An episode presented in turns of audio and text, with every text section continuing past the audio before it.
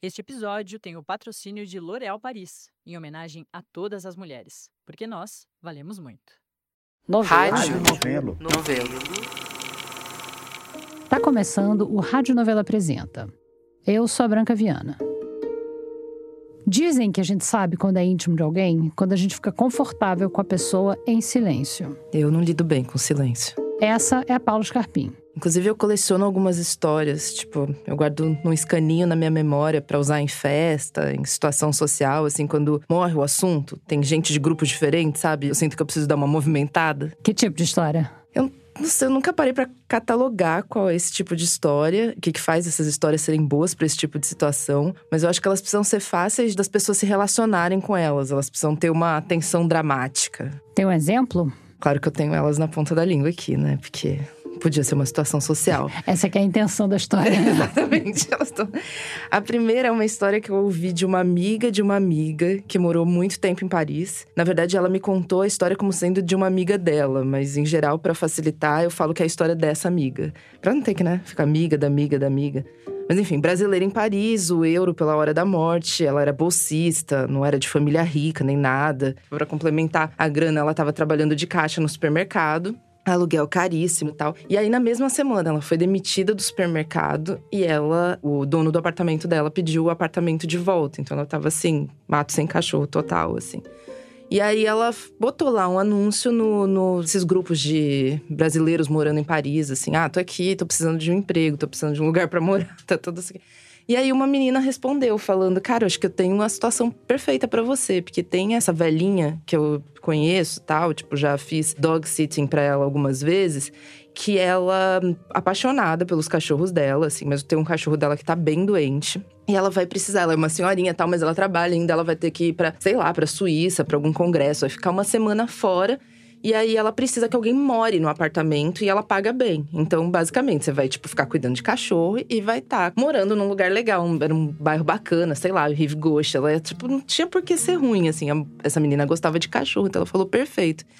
E aí a velhinha foi, largou o apartamento para ela e foi pra conferência dela tal. Aí ela tá lá, né? Tipo, a única coisa que tinha que morar no apartamento porque tinha que dar remédio várias vezes por dia para esse cachorro que tava bem doentinho. Aí, primeiro dia, tipo, tranquilo, deu os remédios, o cachorro super de boa, passeou o cachorro tal, assim. No segundo dia, ela foi dar o remédio pro cachorro e descobriu que o cachorro tinha morrido. O cachorro tava morto e ela ferrou, né? Tipo, e agora, assim? Tava... Ela tinha feito tudo certinho, mas. Enfim, aí ela pegou e ligou pra velhinha, assim, falou: olha, cara, tipo, eu fiz tudo certinho, mas morreu, o que que eu faço tal. E aí a velhinha falou assim, cara, eu imaginei que isso pudesse acontecer. Ele tava bem doente, assim, não tem problema. Tipo, chato, não tá aí, eu queria muito. Mas assim, para mim é muito importante eu ter uma cerimônia para me despedir do meu cachorro. Então eu já deixei meio ajeitado com o pessoal da veterinária. Eles têm lá um freezer que eles podem guardar o corpo para depois eu fazer a minha cerimônia. Eu só preciso que você leve o cachorro para lá, assim. Ela falou, claro, não, não tem problema, pode deixar comigo, que eu resolvo isso tal. E assim, só que a menina tava muito dura, ela não tinha recebido ainda. Ela ia receber no final daquela semana. E ela não teve coragem de, tipo, ligar pra velhinha pra dar o, a má notícia e ainda falar. E eu preciso de um adiantamento, assim. Então ela falou: beleza, eu vou me virar.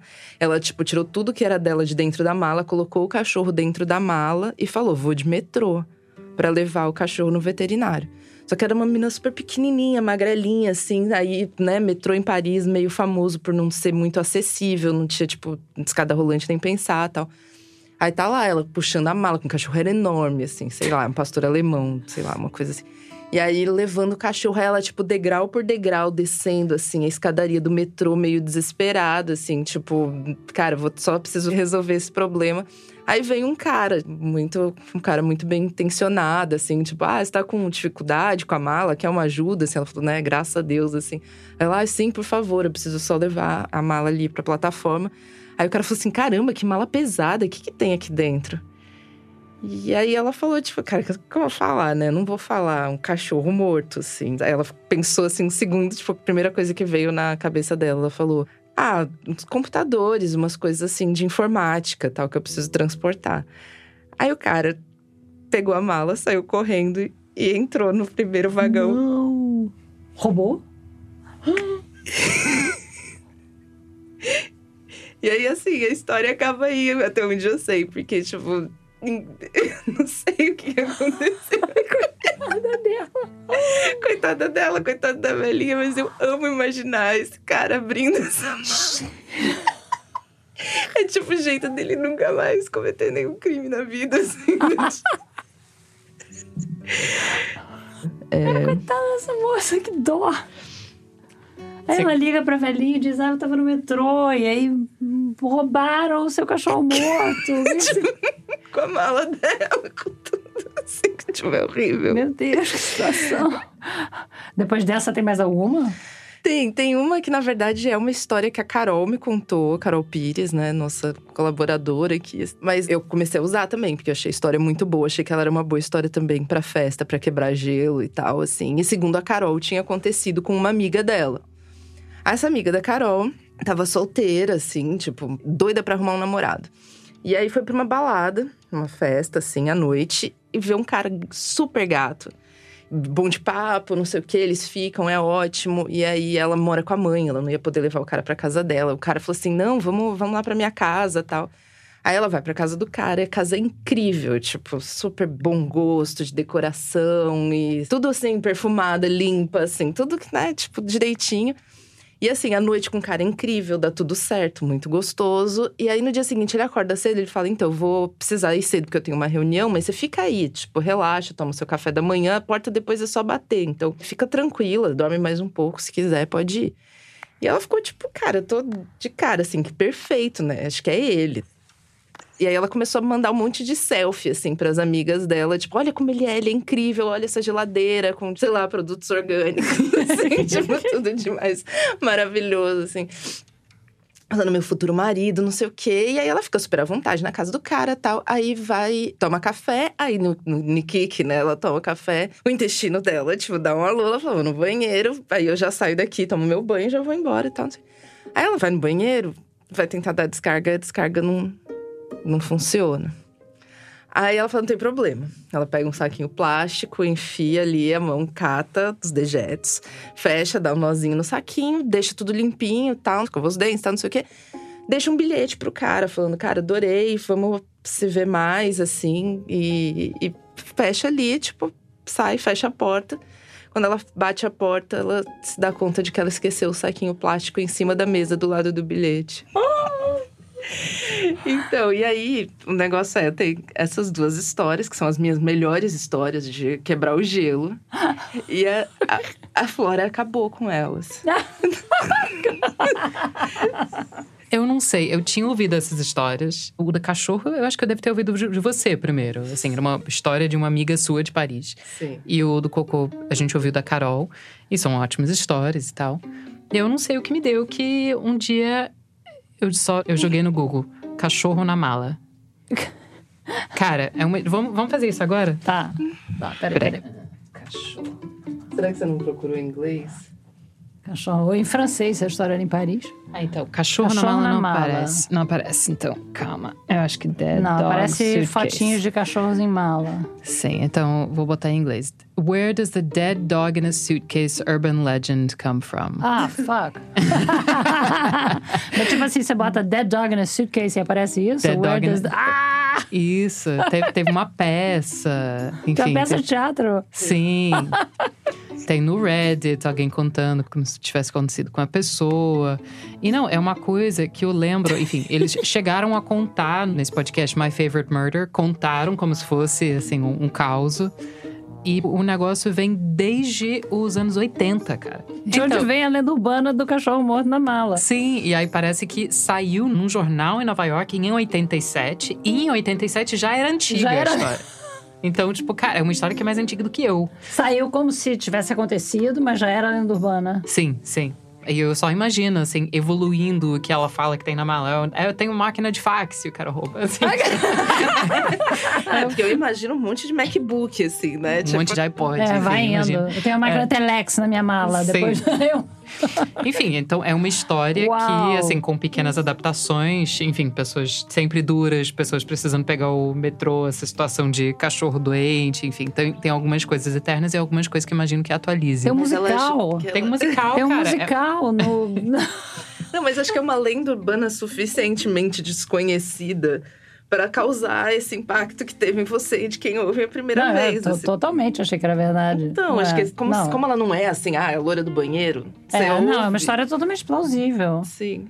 E no entanto, E no entanto. tá e ali no sendo entanto. plausível É. há E 40 no anos entanto, já. acredite. Não, e aí teve o dia com a coisa do cachorro. Cara, Conta. Cara, não, A gente eu chegou chego... na casa do seu pai. Eu, eu não sei, foi, foi depois da pandemia que a gente visitou a primeira vez? Acho que foi. Acho que sim.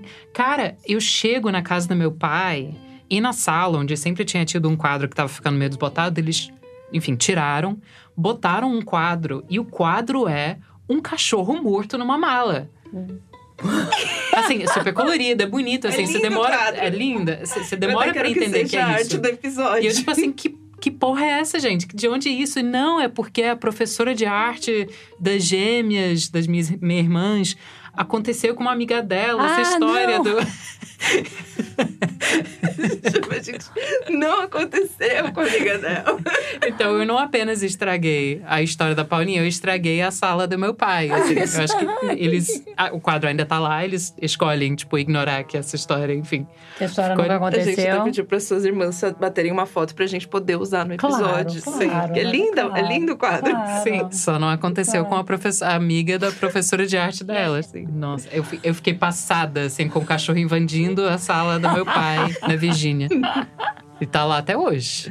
Ninguém tira o cachorro de lá. Sim. E a do cocô, como foi? Você É. E do coco. Cara, não, foi. Então, eu Mas essa descobri é do mais cachorro. difícil de googlar. O cocô. Não. O que, que você bota cocô em cima Calma. da mesa com bilhete? Left Date que deu errado She e tem cocô na mesa.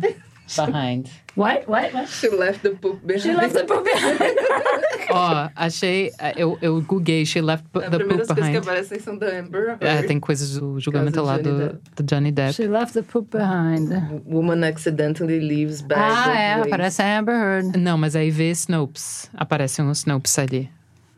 Snopes. Snopes. What, Então, what she left behind. Snopes é um site, eu acho que ele nasceu pra desmentir hum, e-mail encaminhado, sabe? Ah, tipo Ah. Mythbusters, mas de corrente. De... É, de Ah. corrente. Cara, é um, é um site muito antigo, assim. É bom se você recebe um e-mail esquisito que você tá na dúvida se é príncipe nigeriano, alguma coisa, assim. Eles provavelmente têm catalogado. Ah, assim. uau. Eles catalogam muita coisa que circula só por e-mail. E aí, eles coletaram essa história via e-mail em novembro de 2007. Que era, enfim, uma amiga de uma amiga, de uma colega, que não sei o quê. E é exatamente isso. Eles coletaram uma outra versão em abril de 2009. É, de novo, não nada é impossível ali. Só é, É. uma história que não era… absorvente, tem uma com absorvente, É, com cocô. tem umas variantes ali. Mas é isso, assim, a gente não sabe que isso não aconteceu. Pode É, ter é acontecido com uma paciente É. zero em 2006. E aí a gente conta como se fosse amiga da Carol. É. É, e eu acho que assim, tem uma coisa que eu não Pode acho que é de acontecido, né? sacanagem. Porque, porque assim, eu mesma cortava um grau de separação pra facilitar. Então a Luana, minha amiga que mora em Paris, me contou essa história. Ela me falou como sendo de uma amiga dela, mas é possível que ela tenha ouvido de uma amiga sendo de uma amiga de uma amiga. Claro. Então assim, vai cortar. É. E eu quando eu conto, eu até falo minha amiga Luana. É, que, é, é a que é Luana. essa que morava em Paris. É, então assim, é. pra mim, eu já meti a história como sendo a história da Luana. Então eu não tô fazendo por sacanagem pra deixar a história mais interessante. É só pra não ter que explicar. Então, É. eu acho que muita gente vai, ouve de alguém e fala, ah, aqui, que nem a história da amiga da Carol. Ah, de onde a Carol ouviu essa história? Não sei.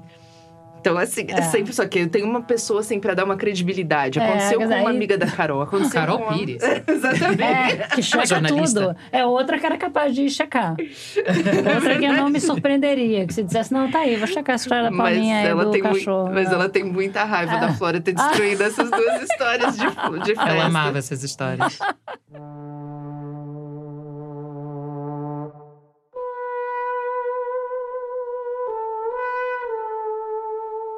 Essa semana a gente vai ter mais dois atos dedicados a histórias que insistem em não morrer. Narrativas das quais a gente não consegue se desfazer porque são sedutoras demais ou divertidas demais, ou porque a gente realmente só precisa de alguma historinha para contar na hora em que a conversa dá uma estancada. Quem vai contar a próxima, já que ela já estragou duas boas histórias da Paulinha, é a Flora Thomson DeVoe. Existe um tipo de conversa que a gente só tem com um único amigo. Aquela uma pessoa com quem você fala obsessivamente sobre uma série que vocês têm em comum. Aquele amigo que sempre te procura para trocar figurinhas sobre plantas. Na minha vida, só tem um ser humano com quem eu falo sempre sobre etimologia. Sobre as origens das palavras. Não sei, acho que Duda tá bom pra você. Você é, pode ser Eduardo Rechtsal também, se tiver alguma dimensão mais formal. Se você é um ouvinte assíduo do Rádio Novela Apresenta, você talvez se lembre do Duda, o Eduardo Rec de Sá. E quem é Duda? Duda. Você se lembra que a última vez que vocês me perguntaram isso, eu fiquei 18 minutos falando. A gente entrevistou o Duda pro episódio Fora de Contexto porque ele foi a nossa ponte para conseguir passar a limpo a história do Caetano Veloso com o meme Como Você é Burro, cara. O que não entrou naquele episódio foi a apresentação completa dele. Tá. É, meu nome é Eduardo, sou baiano, moro no Rio há 17 anos, vim fazer faculdade e fiquei. Sou gay, sou branco, venho de uma família de classe média alta decadente. Então foi aquela experiência de ter acesso a muitas coisas, mas também de ter sido perrengue dentro da nossa realidade. E nos comparar com a realidade de Salvador, de Salvador muito pobre, então relativamente tinha essa, coisa. E fiz economia, hoje trabalho com educação, pesquisa.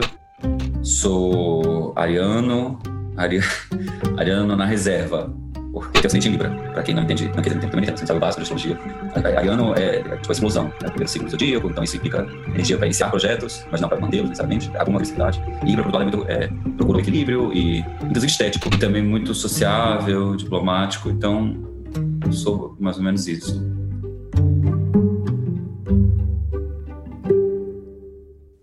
A gente nem sempre sabe no que tá se metendo quando a gente pede para uma pessoa se apresentar. É, não, eu vou ser, eu vou ser mais sintético agora. É, bom, Duda, eu sou baiano, tenho 37 anos, sou economista de formação, eu trabalho com educação, sou pesquisador, gestor público. Além de tudo isso, o Duda é um amante da etimologia.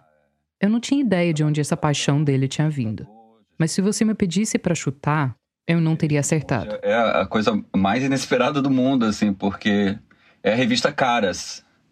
Eu era adolescente, assim, eu coloquei aparelho no dente e ia muito ao dentista.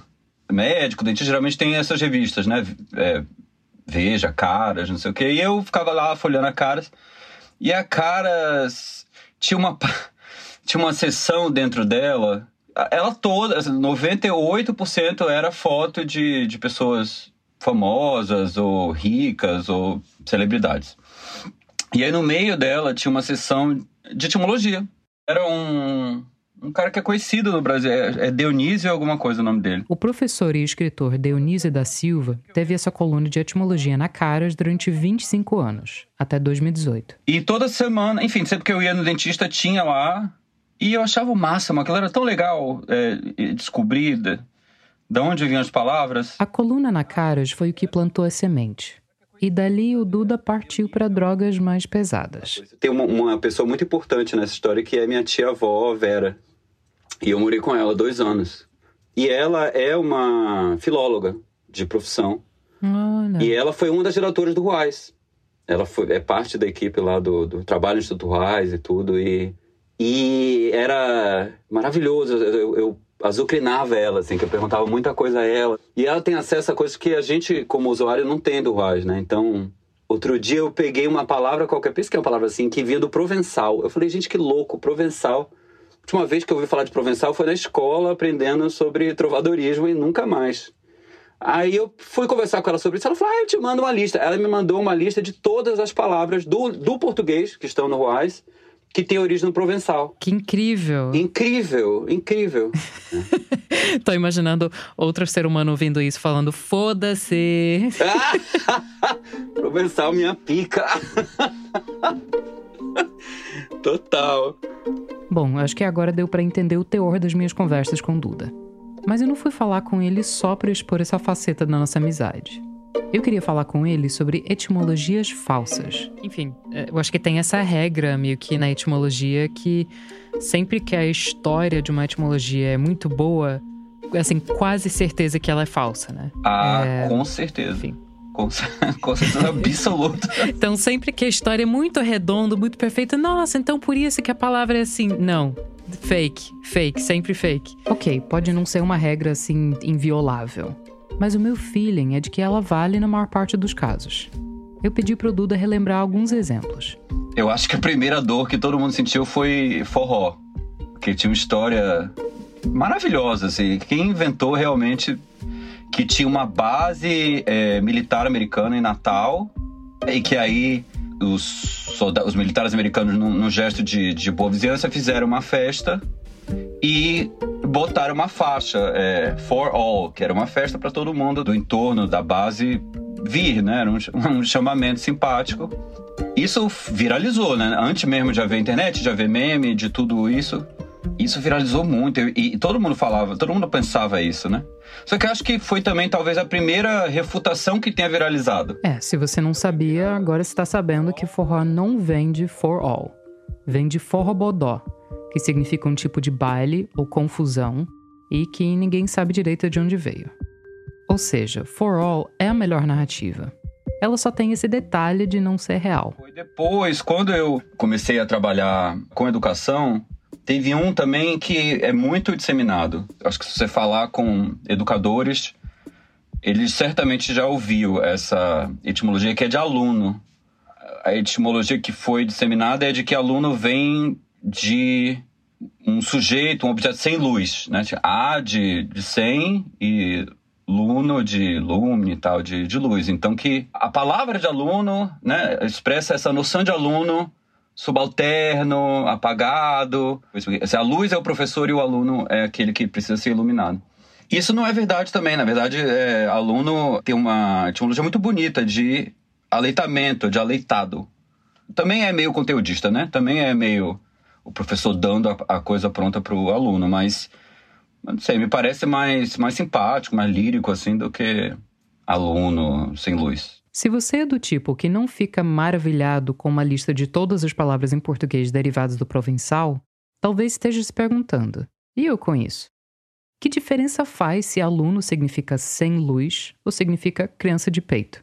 Porque se você ouve isso, você acredita nisso, isso talvez faça com que você passe a perceber né, toda parte da pedagogia como um esforço sinistro, assim. E que isso está no DNA da pedagogia, né? Que a ponto de estar assim marcado na palavra. É, essas histórias muito sedutoras de etimologia têm algo da predestinação das palavras. É, é, um tipo de paladar infantil etimológico, eu acho que esse hábito gera, sabe? De esperar as palavras vão te revelar aquilo que você quer ver. Na verdade, é isso. Às vezes, as etimologias revelam muito.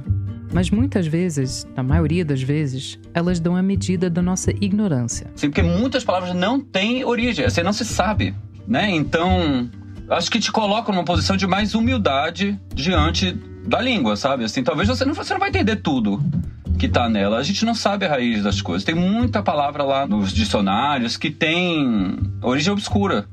Não se sabe eu não sei quantos por cento, mas assim, muitos por cento da língua portuguesa vai parar ou no latim ou no grego. E aí? Não brotou do chão no latim, né? O latim também veio de algum lugar, essa palavra. Se você está reparando numa certa vagueza nessas análises, não é por acaso. Nem eu, nem o Duda temos qualquer formação em etimologia, por mais que a gente aprecie essa busca pela origem das palavras. Mas, para além do trabalho dele como economista, o Duda tem outra especialidade. Né, a gente se conheceu quando eu trabalhei na, na revista Piauí e meu trabalho era inventar notícia falsa satírico, de humor, né? No, no blog que chama Piauí Herald. Durante pouco mais de um ano, o Duda foi a mente por trás de manchetes como Unesco reconhece Trancoso como maior colônia paulista fora do Japão. Terceirização. Ministros de Temer serão demitidos e recontratados como frilas. Dória quer renomear Cracolândia como White Smoke District e Estado Islâmico assume a autoria de livros de Kazuo Ishiguro, Nobel de Literatura de 2017. E talvez por ser workaholic, talvez por não conseguir desligar a cabeça, ele fazia um negócio muito parecido nas horas vagas. Acho que é engraçado, porque pensando agora, volta pra coisa da caras também. Né? Porque assim, são celebridades. eu invento notícia falsa de político, de. invento, espalho, assim, eu gosto de fazer isso. Não posso falar aqui porque eu vou ser processado.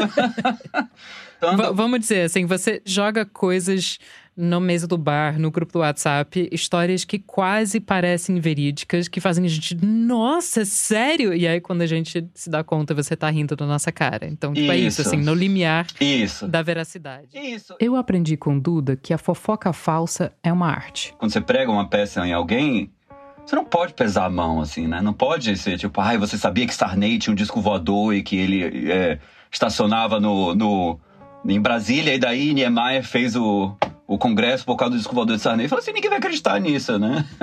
Mas se você falar, você sabia que Sarney tinha uma perna mecânica? Você já viu ele de short? né? E você planta ali aquela semente, né? A pessoa fala, poxa, é verdade, não, nunca, nunca pensei nisso, né? Mais ou menos nessa época, por volta de 2015, quando ele estava tentando bolar manchetes quase verossímeis para Piauí boatos quase verossímeis para os grupos de amigos, o Duda teve uma ideia. Eu já tinha acumulado um- uma coisa de etimologia. E aí eu acho que me incomodou de ver um monte de etimologia é, falsa circulando. E que assim, não me, incomoda, não me incomoda em nada. Não me incomoda em nada que a etimologia seja falsa. Eu acho maravilhoso que as pessoas inventem tudo, mas eu achava. A maioria eu achava cafona, não achava engraçado, achava ruim. Entendeu? Eu falava, ah, não, então já que. Entendeu? Já que é assim, então eu vou fazer o meu também. Já que tá pra jogo, então eu vou jogar. Desde aquela época, o Duda tá jogando. Brincando de pensar em etimologias inexistentes e tentando semear por aí, nessa batalha contra as etimologias falsas cafonas. Se forem falsas, que sejam boas. Infelizmente, não, não acho que eu tenha conseguido emplacar ainda algum viral etimológico, porque é um privilégio. Eu morro de vontade de saber quem que inventou essas coisas. Quem foi o gênio que inventou for all, sabe? E tem um monte de palavra que é o contrário disso. Tem palavras que têm etimologias maravilhosas e que ninguém fala delas, assim, que não são conhecidas, sabe? Tipo, é, Paquera. Paquera, paquera é uma palavra muito brasileira, né? Porque fica saudade, ah, saudade, é a coisa mais brasileira do mundo. E quando você vai ver, não é tanto. Assim, cada língua tem uma palavra, várias línguas têm várias palavras para tipificar esse sentimento. Ok, é bonito, saudade. Palmas para a saudade, mas paquera é muito legal, certo? E paquera tem a raiz mais extraordinária. Vem de paqueiro. Um Ele caçador? paca o animal. É, Eu não sei se é um caçador ou se é um. Alguém que cuida, como um. um- Hum, como chama de. Um como pastor. Um pastor? É, olha. É. Mana- grandes E- manadas de pacas. Grandes manadas de paca. E, e- e, naturalmente vem do. Puxa, agora eu não me lembro o idioma indígena. Eu- talvez seja tupi-guarani, talvez não seja. Mas é um idioma indígena. Assim, paca vem de um idioma indígena, né? E o paqueiro é alguém que fazia sons e coisa e tal. E sabe-se lá como essa interação dele com a paca veio a designar o que a gente faz pra tentar conquistar ou tentar chamar a atenção de alguém que a gente gosta. e é maravilhoso isso, né? E assim, numa boa, eu podia ter inventado isso. Eu- Que conche dos autos. Paquera vem de paquerar, que vem de paqueiro, que é um adjetivo que descreve um cachorro adestrado para caçar pacas, que é uma palavra que vem de fato do tupi. Caralho, olha isso, Flora. Outra palavra que tem uma, uma etimologia fantástica e que se você ouvisse, você falava, ah, caô, né? Tipo, isso não é verdade, isso é mentira. É pedigree. É uma palavra, enfim, não é do português, foi aportuguesada, ma- mas vem do, do francês pidecru, que quer dizer é, pata do cisne. Por quê? Porque a pata do cisne, como é, tem vários dedos assim, várias ramificações, ela, ela parece com a árvore genealógica. Na verdade, já que a gente está falando de pedigree, é importante dizer que a ave em questão é um grow, tipo uma garça. E a pegada dela parece com uma árvore genealógica. Ou, mais precisamente, com os esquemas que criadores de cavalo na Inglaterra usavam para mapear linhagens equestres. Por exemplo, tem outra que é maravilhosa, é escambau, que é uma palavra muito brasileira também. Você sabe a, a origem? Não sei. Escambau vem de vem de uma, da- de uma língua indígena também, acho que tucana, do de escambo, né? Quando você só que era um escambo meio que pisando no conflito, quando dava errado, quando tinha algum conflito por conta do do escambo. E aí era o escambau, entendeu? Então, tipo, você fala escambau. Maravilhosa essa, né? Essa é hora, né? O, o... Mas essa eu inventei. Você inventou. Essa eu inventei. Ai, que ódio. Você, tipo, você fica acordado só pensando em etimologias, Duda? Hoje em dia, assim como eu já é um hobby, já assim, quando eu vejo, tem certas palavras que eu bato o olho e falo assim, hum, essa aí da, da calda, sabe? Essa aí. Aí eu vou atrás, aí eu vou ver se ela tem uma história legal. Se ela não tem, aí eu invento uma. Qualquer, tipo escambau, como eu fiz agora para você. Depois a gente foi olhar e não deu outra. Escambau, origem obscura. Provavelmente derivado de cambada. Mas você pode sempre adotar a versão do desca da história. Conversa vai, conversa vem. E quando eu vi, já não era mais uma entrevista. E eu já não estava mais no comando. Tinha virado um game show de etimologia, apresentado pelo Duda. Outra palavra que tem uma origem interessante é rachixe, hum. a, a droga, né? O, a substância. Que vem do. Acho que é do árabe. É do árabe ou de uma língua lá do, do Oriente Médio, que é assassino. Porque eu acho que tinha uma, um estigma, tipo assim, malandro, sabe? Tipo, um assassino é alguém que hum. consome rachixe. Maconheiro. Ah, te peguei. Não, mentira, eu não te peguei. É, essa é verdade. eu, tô, eu tô muito desconfiada agora, mas essa. Na verdade, tem essa conexão, mas é meio às avessas. A palavra assassino vem de um termo que significava consumidor de rachixe.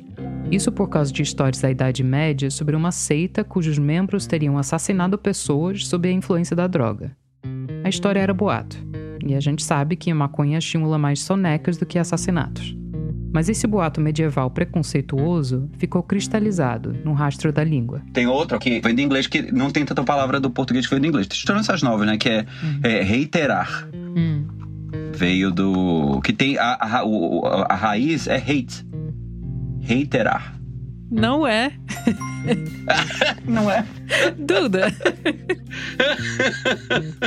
ah, castigo. Bom, essa é. Mas essa todo mundo conhece mais ou menos. De castigo. Não sei se eu conheço. Que. Não? Vem de casta.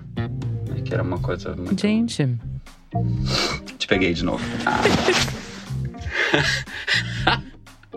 azucrinar, por exemplo. Azucrinar. Você sabe azucrinar? Não sei. Azucrinar é maravilhoso, né? É uma palavra muito é bacana. Boa. É uma dessas palavras cujo som, né? Já sugere azucrina. o sentido, assim, tipo, é. Mas azucrinar, enfim, é o que é, mas pra, não para humanos, é para cavalos. Do.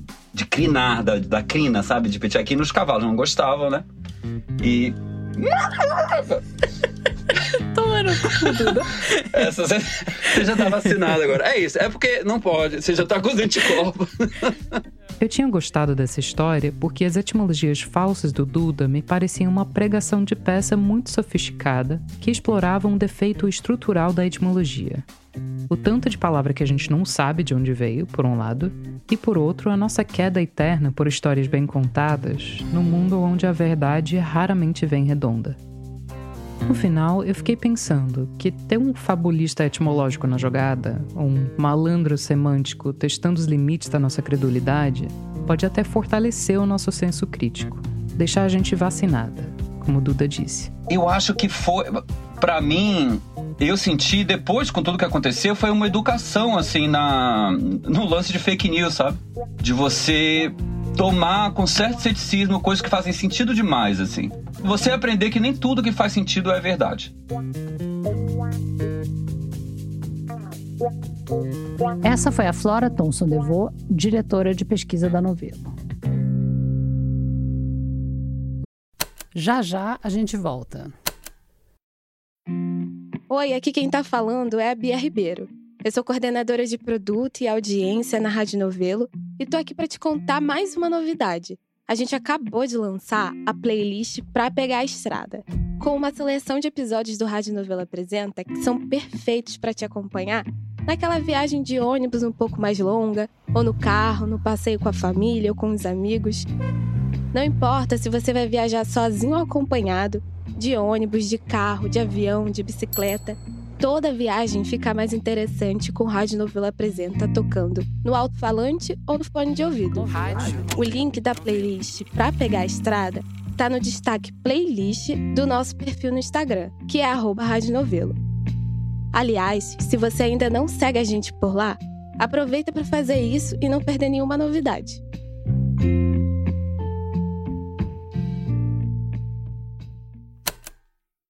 Vem aí o novo podcast da revista Piauí. A água que está faltando aqui na periferia do sítio histórico de Olinda é a água que está sobrando na piscina da elite lá de Boa Viagem. Minha sensação é que a senhora nasceu, cresceu e viveu um pouco de todas as desigualdades e hoje a senhora combate todas elas. Eu sou mãe de muitos filhos, uma cuidadora, né? Eu sou Carol Pires e esse é o Desiguais, um podcast da revista Piauí em seis episódios que tenta entender como as desigualdades impactam o nosso destino, que já começa a ser traçado no dia em que a gente nasce, dependendo de quem são os nossos pais e qual é o nosso país. A produção é da Maranha Filmes, com apoio da Fundação Tid Setúbal, Oak Foundation e Ford Foundation. Estreia quarta-feira, 15 de maio, aqui no feed do Foro de Teresina. O terceiro ato do episódio dessa semana não é propriamente uma lenda urbana, porque ela se passa toda numa cidade pequena, numa região rural. Quem contou pra gente e agora vai contar para você é a Bia Guimarães. No noroeste do Rio Grande do Sul, já quase na divisa com a Argentina, tem uma cidade chamada Cândido Godói. É um município pequeno, com pouco mais de 6 mil habitantes. E grande parte dessa população é de imigrantes alemães ou descendentes de alemães. Eu não saberia pronunciar 90% dos sobrenomes de lá. Na área mais central de Cândido Godói tem ruas bem arborizadas, casas, comércios. E não podia faltar um CTG, um Centro de Tradições Gaúchas. É lá que rolam as festas de aniversário da cidade e outras celebrações. Aí, para além desse centrinho, o município se espalha pela zona rural, onde tem muita agricultura familiar e algumas fazendas maiores. Um dos apelidos de Cândido Godói é Cidade Pomar. O outro, eu já te conto. Mas dá para dizer que Cândido Godói é uma típica cidadezinha pacata. Daqueles lugares em que raramente acontece alguma notícia bombástica, que quase nunca tem motivo para aparecer num jornal de circulação nacional, muito menos num jornal gringo. Quase nunca. E se é um lugar pacato hoje, imagina então 20, 30 anos atrás. Por isso foi um rebuliço danado quando, em 1994, começou a circular por lá uma história esquisita. Uma teoria de que décadas antes, lá pelos anos 60, a cidade teria sido cenário de um experimento nazista, colocado em prática por uma das figuras mais abomináveis dos campos de concentração, o médico Josef Mengele, que foi apelidado de Anjo da Morte, e que em português às vezes a gente chama de Mengele. O Mengele ficou conhecido por fazer uma série de experimentos cruéis em Auschwitz. Ele usava milhares de prisioneiros como cobaias para decifrar mecanismos da genética e do corpo humano. Era tortura disfarçada de ciência. E um dos principais alvos do Mengele eram os pares de gêmeos. Não é consenso, mas alguns historiadores dizem que um dos motivos por trás disso é que ele queria entender como induzir o nascimento de gêmeos, porque assim ia dar para multiplicar mais rápido a raça ariana. Bom, e não é novidade que depois da guerra, o Mengele fugiu para a América do Sul. Você já deve ter ouvido falar que ele se escondeu na Argentina e depois veio para o Brasil nos anos 60. E que ele inclusive morreu afogado em Bertioga, no litoral de São Paulo, em 79. Mas voltando para a história esquisita que começou a circular em Cândido Godói em 94.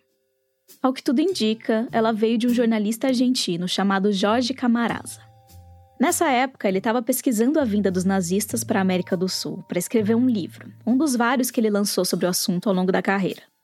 E o Camarasa, não se sabe muito bem como, nem porquê, chegou à conclusão de que nessas andanças pela América do Sul, o Mengele não só tinha passado por Cândido Godói, mas também tinha escolhido a cidade para executar mais um dos experimentos dele, com famílias de ascendência alemã, para propagar ainda mais esses genes por meio dos gêmeos induzindo a gemelaridade de alguma forma misteriosa. E aí, por conta do Mengele, Cândido Godói teria se tornado a Terra dos Gêmeos. Esse é o outro apelido de lá, além de Cidade Pomar. Essa situação começou a aparecer em alguns lugares e a imprensa começou a procurar por eles. E a querer fazer entrevistas, a querer fazer né, matérias. Essa é a Úrsula Mate. Eu já vou explicar melhor quem ela é. Mas antes, a gente precisa cortar o mal pela raiz. Sim, é verdade que Cândido Godói tem muito mais gêmeos do que o esperado. O apelido da cidade não veio à toa. Só que isso não tem absolutamente nada a ver com o Mengele e nem com o nazismo. E essa história aqui é sobre como a gente sabe disso e sobre por que é tão difícil acabar com essa lenda. Tá. Agora sim. Então, eu sou a Úrsula, Úrsula Mate, eu sou professora de genética no Departamento de Genética da URGS. Hoje, a Úrsula é professora da Universidade Federal do Rio Grande do Sul. Mas lá em 94, ela ainda era só uma estudante de biologia. Na biologia, né? Eu sou bióloga. Ela tinha 22 anos e estava quase na reta final da graduação. Tinha que fazer o trabalho de conclusão de curso e procurei um professor do Departamento de Genética, o professor Roberto Giuliani, que trabalha com genética médica.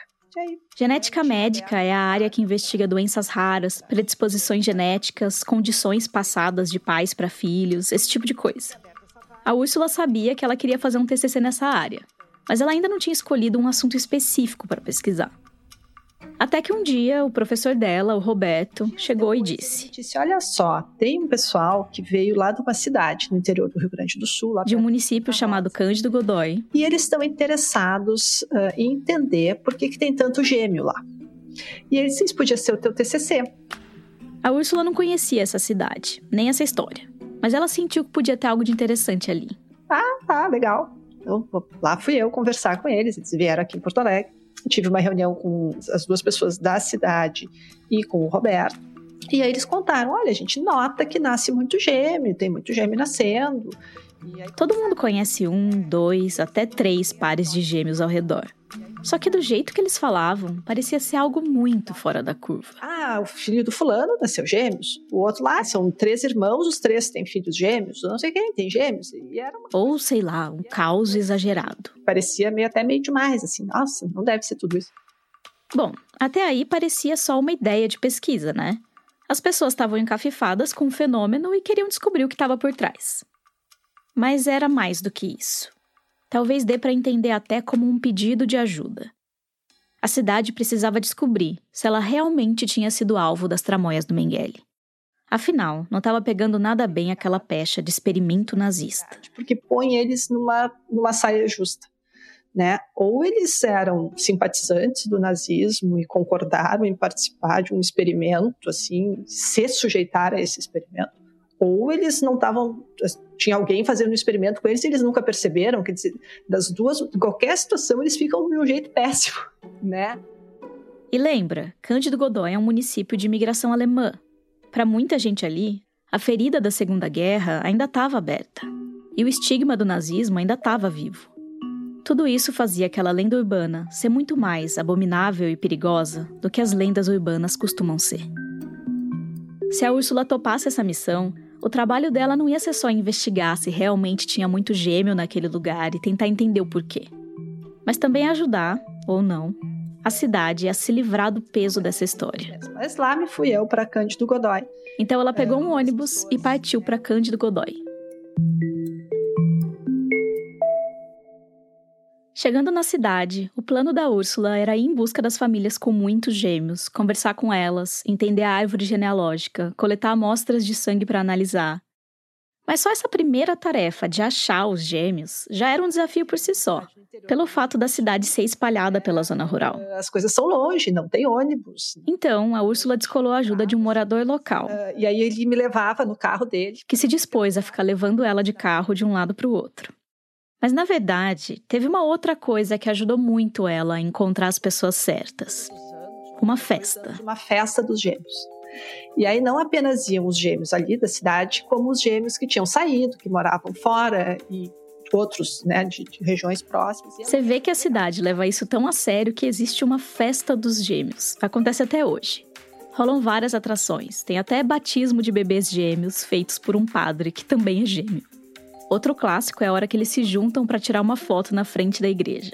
As escadarias ficam cheias de pares de bebês, crianças, adultos, idosos. Um monte de gêmeos, assim.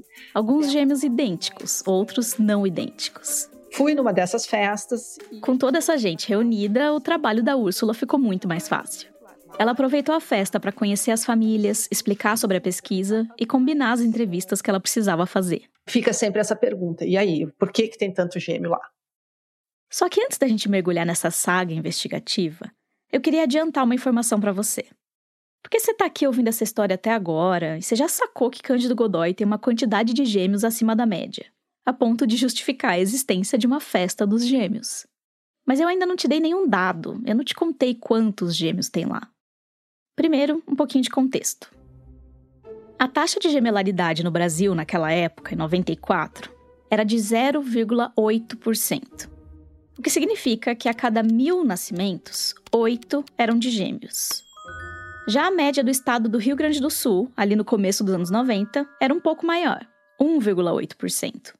Ou seja, a cada mil nascimentos, 18 eram de gêmeos. Já é um pulo considerável, né? Mais que o dobro da média do país. Tá, mas e Cândido Godoy? Se prepara que agora vem o pulo real oficial.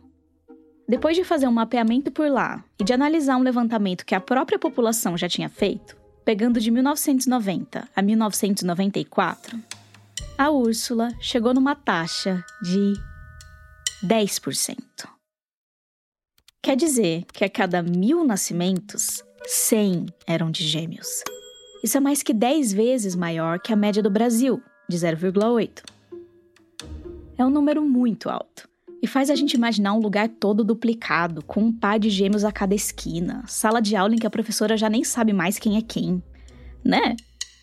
Bom, tem muita reportagem por aí que pinta a cidade desse jeito e usa esse dado dos 10% como se fosse de Cândido Godoy como um todo. Mas na real a coisa é um pouco mais complicada do que parece, e bem diferente da imagem que aparece na nossa cabeça quando a gente ouve falar de uma cidade dos gêmeos. Aliás, no caso dessa história, talvez fosse mais apropriado falar em Vila dos Gêmeos, bairro dos Gêmeos. E para entender o porquê disso, a gente precisa voltar na maratona de pesquisa da Úrsula.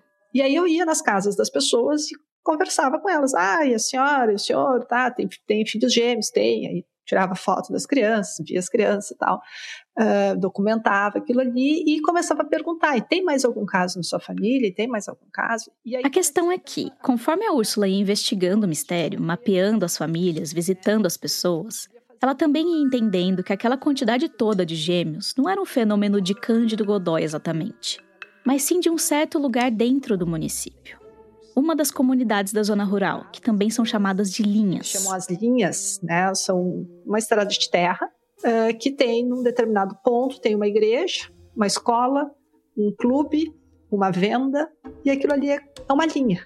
E numa dessas linhas estava a chave dessa história, a linha São Pedro. E eu fui mapeando então esse local com essas com esses nascimentos de gêmeos. E o que a gente viu é assim, ó, muito nascimento, muito nascimento mesmo. Porque, na verdade, é da linha São Pedro que vem aquele dado dos 10% de nascimento de gêmeos. E agora sim a gente pode imaginar um lugar com gêmeo por toda parte. Cândido Godói ganhou o apelido de Cidade dos Gêmeos, Terra dos Gêmeos, Capital Mundial dos Gêmeos. Mas o mérito é todo da linha São Pedro. Bom, só que ainda faltava entender o que estava por trás disso. Por que, afinal, tinha tanto gêmeo na linha São Pedro? A gemelaridade ainda é um universo cheio de mistérios para a ciência. Mas a gente sabe que existem basicamente dois tipos de fatores que podem fazer subir o nascimento de gêmeos: os fatores genéticos e os ambientais. Um fator genético seria, por exemplo, um gene que predispõe a ter gêmeos. E aí teria a ver com a linhagem familiar, algo passado de geração em geração. Já um fator ambiental é uma coisa que não está nos nossos genes, não veio de fábrica, mas pode influenciar na nossa reprodução. A Úrsula lembra que naquela época, além da história do Mengele, tinha uma outra explicação surgindo na cidade. Em 94 tinha uma história que era a água lá de Linha São Pedro. Então deve ter alguma coisa que é daquele lugar e que não está em toda a cidade. Algumas pessoas acreditavam que a água da linha São Pedro tinha alguma propriedade especial que fazia as pessoas terem gêmeos. Tipo uma água da fertilidade, um elixir da gemelaridade. Se essa realmente fosse a resposta para o mistério, Aí esse seria um exemplo de um fator ambiental aumentando a taxa de gêmeos. Mas essa hipótese da água era bem improvável. Não tão improvável quanto o papo do experimento do Mengele, mas ainda assim improvável. Aliás, já que eu toquei no assunto, quer saber por que, que a Úrsula logo de cara não comprou a tese do experimento nazista? Para começar, bastava prestar atenção nas conversas de lá, ou nas árvores genealógicas. Então as pessoas quando, ah, minha avó já tinha um irmão gêmeo. Né? Então, assim, ao longo de muitas gerações nas famílias. As pessoas falavam de gerações e mais gerações com uma quantidade de gêmeos acima da média. E tinha um monte de gêmeos lá em 1928, ou seja, o Mengele nem tinha Entendeu? O Hitler nem estava lá na Alemanha fazendo nada e os gêmeos já estavam nascendo aqui, então. Na verdade, nessa época, o Hitler já tinha até escrito o livro dele, Mein Kampf. Mas realmente faltava um tanto para o nazismo se estabelecer, para a guerra acontecer e para depois os nazistas fugirem de lá. Ou seja, essa história tem um problema grave de linha do tempo. No espaço e no tempo, não tem como. Só que além disso, ela ainda sofre com uma baita falha técnica. Eu não, eu, eu honestamente, assim, eu nunca duvidei que o Mengele pudesse ter tido interesse em ir a Cândido Godoy. Cândido Godoy é muito próximo da Argentina, a gente sabe que ele ficou na Argentina há muito tempo. O ponto é, hoje, se eu quiser fazer um experimento desse tipo, quiser induzir gêmeos monozigóticos, tá? Não temos tecnologia para fazer isso hoje em 2020. Então não era em 1960 quando ele foi que tinha. Não daria para planejar uma cidade de gêmeos assim nem hoje que dirá 60 anos atrás. Eu acho que para mim mais cabal do que isso não tem. Então, voltando para o mundo das hipóteses plausíveis. Desde o começo, o faro da Úrsula apontava para um fator genético, algo de família. E aí comecei a pensar, a, a procurar assim, nomes de solteira das mães, né? Porque a gente conseguia fazer uma linha assim dos homens pelo sobrenome, mas as mulheres, especialmente na colônia alemã, uh, os nomes das mulheres se se apagam. Né? Elas não, não costumam ter dois sobrenomes, as pessoas têm um sobrenome só. Então eu ficava perguntando, tá, mas e qual é o sobrenome da sua mãe? Qual é o sobrenome da sua avó? Eu queria saber o sobrenome de solteira da avó. Ela fez uma varredura por essas linhagens e começou a perceber que a gemelaridade não era generalizada. Ela estava mais presente num certo conjunto de sobrenomes, de famílias. E o que a gente imagina é que esse, essa cidade, Cândido Godoy, foi fundada por um número pequeno de pessoas um número pequeno de famílias que se estabeleceu lá e foi vivendo sem muito contato com gente de fora. Aí foram rolando casamentos dentro desse grupo e deu no que os pesquisadores chamam de endogamia. Tem vários casos famosos de endogamia, principalmente no mundo das famílias reais. Um exemplo clássico é o da Casa de Habsburgo. Os Habsburgo foram uma dinastia germano-austríaca que reinou pela Europa por mais de 600 anos. Para não diluir o sangue real e nem as heranças, era comum eles se casarem dentro da família. Primo com prima, tio com sobrinha. E aí, quando isso acontece, você tem todo um conjunto de genes que fica mais frequente naquela população ao longo do tempo. E pode ter uma ou mais características que ficam exacerbadas.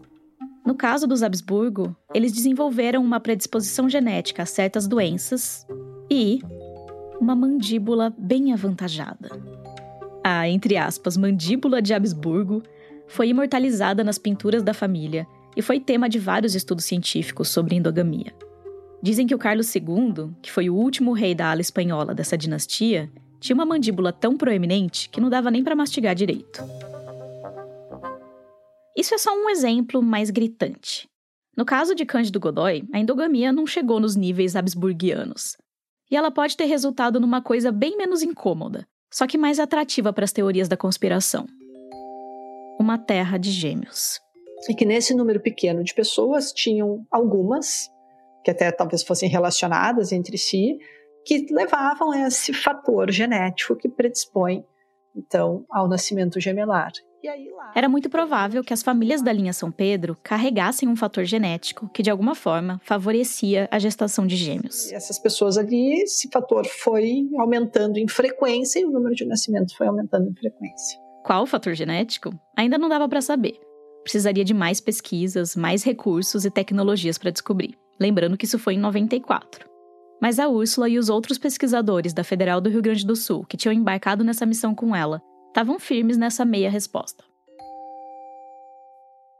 Então a Úrsula terminou o TCC, se formou, e em 1996 ela publicou os achados da pesquisa junto com outros quatro pesquisadores. Nesse estudo, eles falavam da comunidade da linha São Pedro, em Cândido Godói, e mostravam que lá tinha uma taxa de gêmeos muito fora da curva. E defendiam a hipótese de que aquilo estava relacionado a algum fator genético ainda não identificado. E deu, vida que segue, fui fazer outra coisa, dizer, fui fazer mestrado, fazer doutorado, continuei trabalhando com o Roberto em outras, outros assuntos. Pronto. Era o fim do mistério e daquele papo de experimento nazista, né? Até que em 2008. Na verdade, não. Nesta época, de novo, o Jorge Camarasa publicou outro livro. O Jorge Camarasa, lembra dele? o jornalista argentino que era o principal suspeito de ter começado a espalhar o boato do experimento nazista lá em 94. Em 2008, ele publicou mais um livro sobre a fuga dos nazistas para a América do Sul. E nesse livro, ele voltou a falar de Cândido Godoy. Ele escreveu que existem evidências da passagem do Mengele por lá e que o boom de gêmeos na cidade aconteceu depois disso, em 1963, o que a gente já sabe que não é verdade. O Camarasa escreveu também que os gêmeos de lá eram todos loiros de olho azul, provavelmente querendo linkar isso com o nazismo. Como se não fosse normal ter gente loira de olho claro numa cidade de imigração alemã. E no livro, inclusive, ele me cita dizendo que a prova, uma das provas de que uh, foi mesmo Mengele, é porque uma geneticista foi lá e não achou a explicação. Vou ler esse trechinho do livro dele. Abre aspas. Ainda que biólogos e geneticistas tenham estudado o fenômeno, não puderam achar uma explicação científica definitiva. Fecha aspas. Então, isso corrobora a hipótese dele de que o Mengele foi lá, tá? Ou seja, ele ignora todas as pistas que apontavam na direção contrária e bota de novo no holofote a lenda que os pesquisadores achavam que tinham derrubado de vez. E tem mais uma coisa. Nesse livro, Camarasa cita uma outra obra que pode ter ajudado a alimentar essa história. É um livro que tinha sido lançado no ano anterior, 2007, chamado Meus Dois Corpos. Esse livro foi escrito por um ex-prefeito e médico de Cândido Godói, o Anencir Flores, e pelo escritor Jacinto Anatólio Zabolotsky. E eles não defendiam a hipótese do experimento com gêmeos em si, mas traziam relatos de moradores da região para argumentar que o Mengele viveu mesmo por lá, disfarçado. E aí o livro do Camaraça, combinado com esse outro, fizeram a história explodir. Por algum motivo, esse, essa segunda vez, essa repercussão é muito maior. Mas assim, muito maior mesmo, de sair reportagem no New York Times, de sair reportagem em jornal alemão, de sair reportagem em tudo que é lugar. Ainda dá para achar em alguns portais as notícias que saíram naquela época. Livro atribui a Mengele boom de gêmeos em cidade gaúcha. Livro gera polêmica na cidade dos gêmeos. Mystery endures in Brazilian town of twins. Que traduzindo seria Mistério perdura em cidade brasileira dos gêmeos. Esse último é o título da matéria que saiu no New York Times, em fevereiro de 2009. A gente linkou todas elas lá no site da Rádio Novelo. Algumas reportagens eram mais equilibradas, outras mais sensacionalistas. Tinha de tudo. É uma coisa meio assim, veja como inclusive é um experimento né, do Mengele, porque são todos loiros de olhos azuis.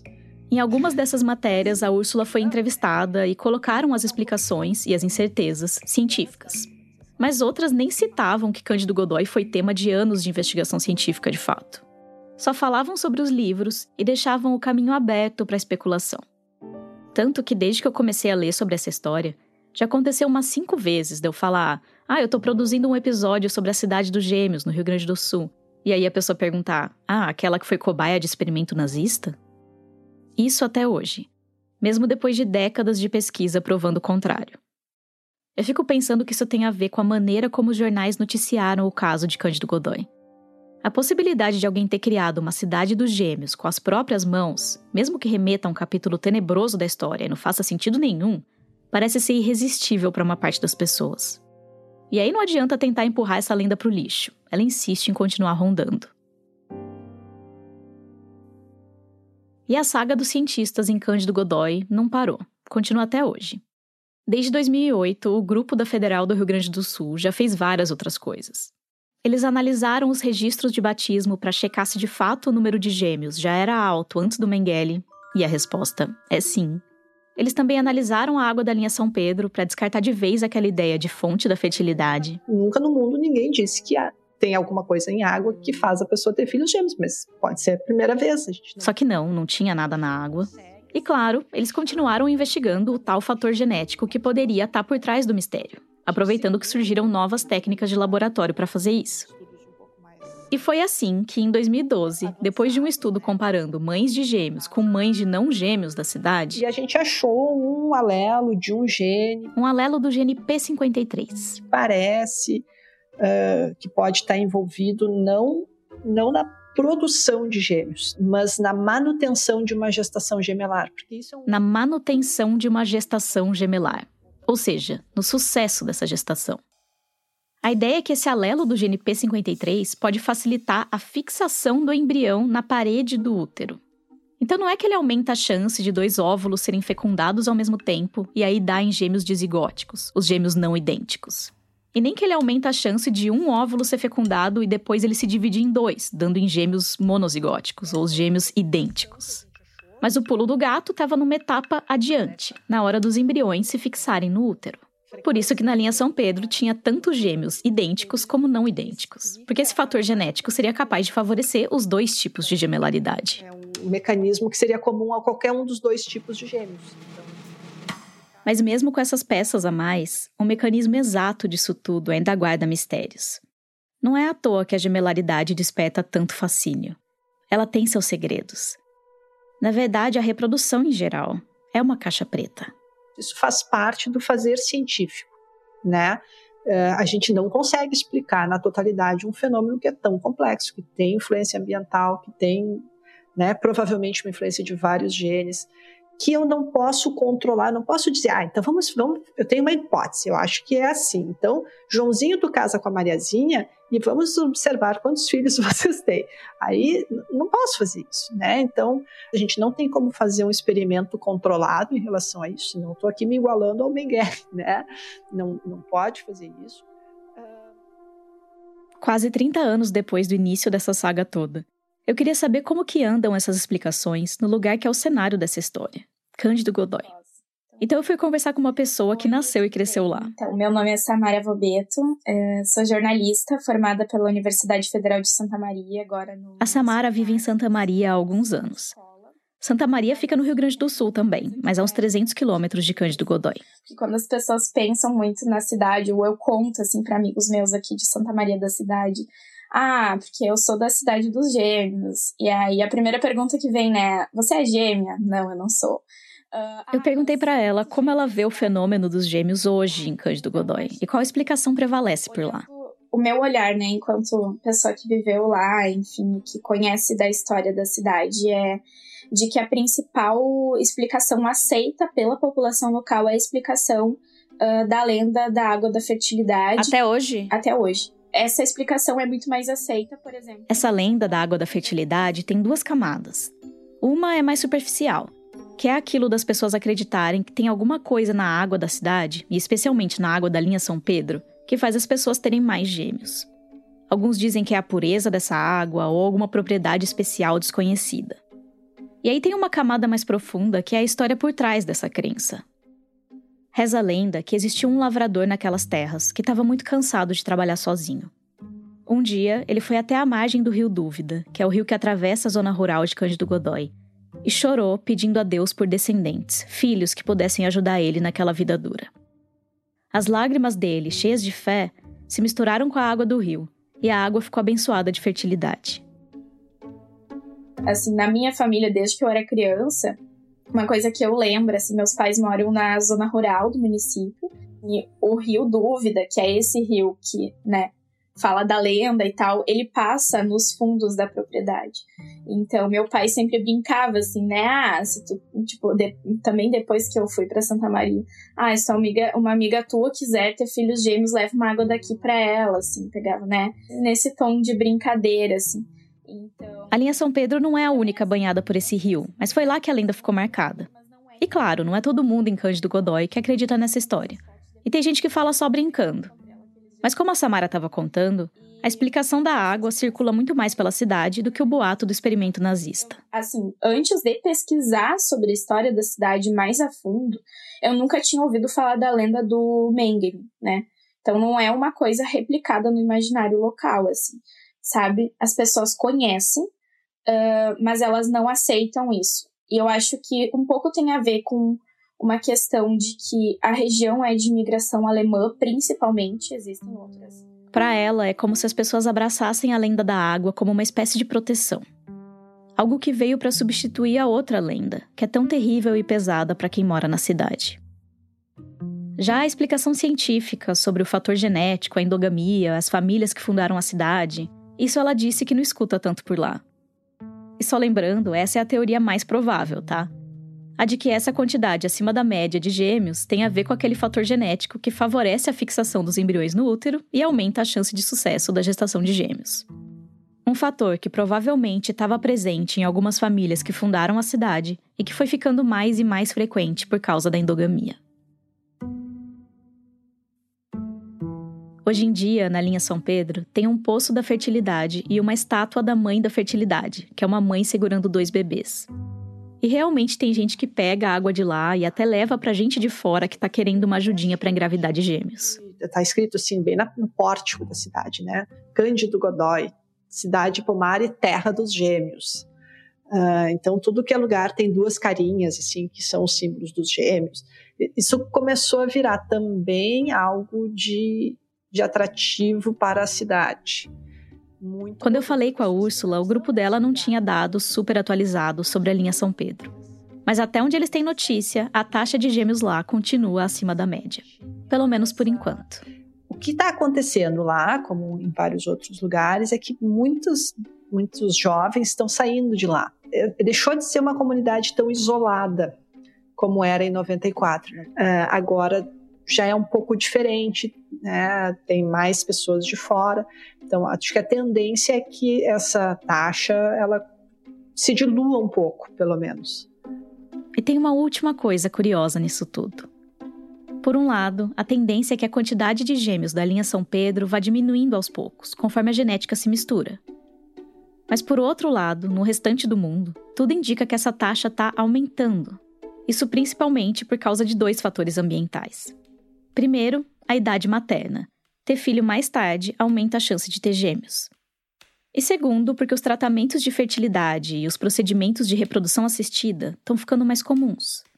E aí, com as estratégias para aumentar a chance de sucesso, é comum que mais de um embrião seja colocado no útero para tentar vingar. E aí podem vir gêmeos. De certa forma, agora é o planeta que está virando uma terra dos gêmeos. Essa foi a Bia Guimarães, produtora sênior da Rádio Novelo. Essa história, aliás, é uma adaptação de um episódio do podcast que a Bia faz com a Sara Zolbel, o 37 Graus. Tá nessa nova temporada do podcast, que é toda dedicada à genética e eu recomendo demais ouvir. O site do 37 Graus está linkado aqui no nosso site. A gente volta daqui a pouquinho. Só conquistaremos a paz social através da justiça social. Declaro vaga a presidência da República. Seu remédio para os malefícios da extrema esquerda não será o nascimento de uma direita reacionária. Politiquês, podcast de política do Nexo, leva ao ar a partir de 8 de maio de 2024, quarta-feira, uma adaptação da série Dia a Dia do Golpe, a partir de textos publicados por Mariana Vick, que resgatam como o Brasil virou uma ditadura militar.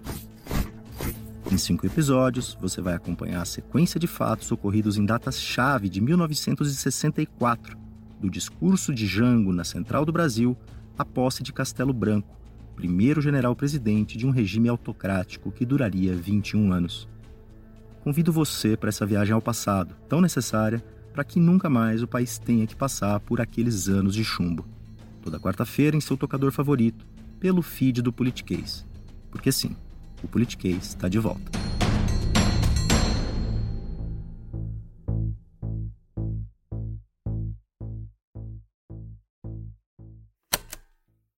Obrigada por ouvir mais esse episódio do Rádio Novela Apresenta.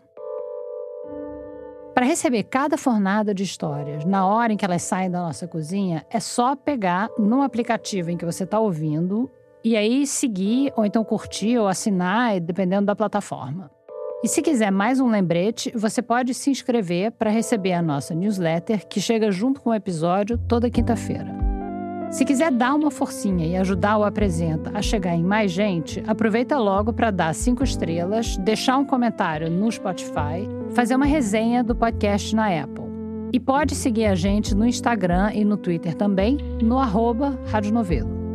Toda semana, além do episódio e da newsletter, a gente publica um post no site da Rádio Novelo com algum material bônus das reportagens. Essa semana tem fotos da Cidade dos Gêmeos e também do quadro Na Sala do Pai da Flora.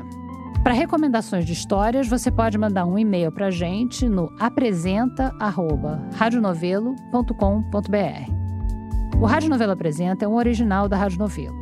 A gente tem o apoio da Open Society Foundations. Tem episódio novo toda quinta-feira. A direção criativa é da Paulo Scarpim e da Flora Thomson Devô e a produção executiva é do Guilherme Alpendre. A gerência de criação é do Thiago Rogero, a executiva é da Marcela Casaca e a de produto e audiência é da Juliana Jäger. Nossos produtores sênior são Vitor Hugo Brandalize, Evelyn Argenta e Bia Guimarães. As produtoras da nossa equipe são Bárbara Rubira, Júlia Matos e Natália Silva. A checagem desse episódio foi feita pelo Gilberto Porcidônio e pelo Plínio Lopes.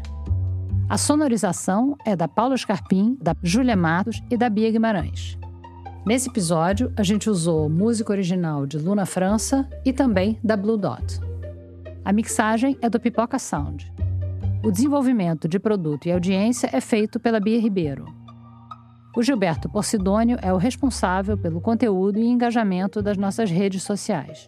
O design das nossas peças é do Matheus Coutinho. Obrigada e até a semana que vem.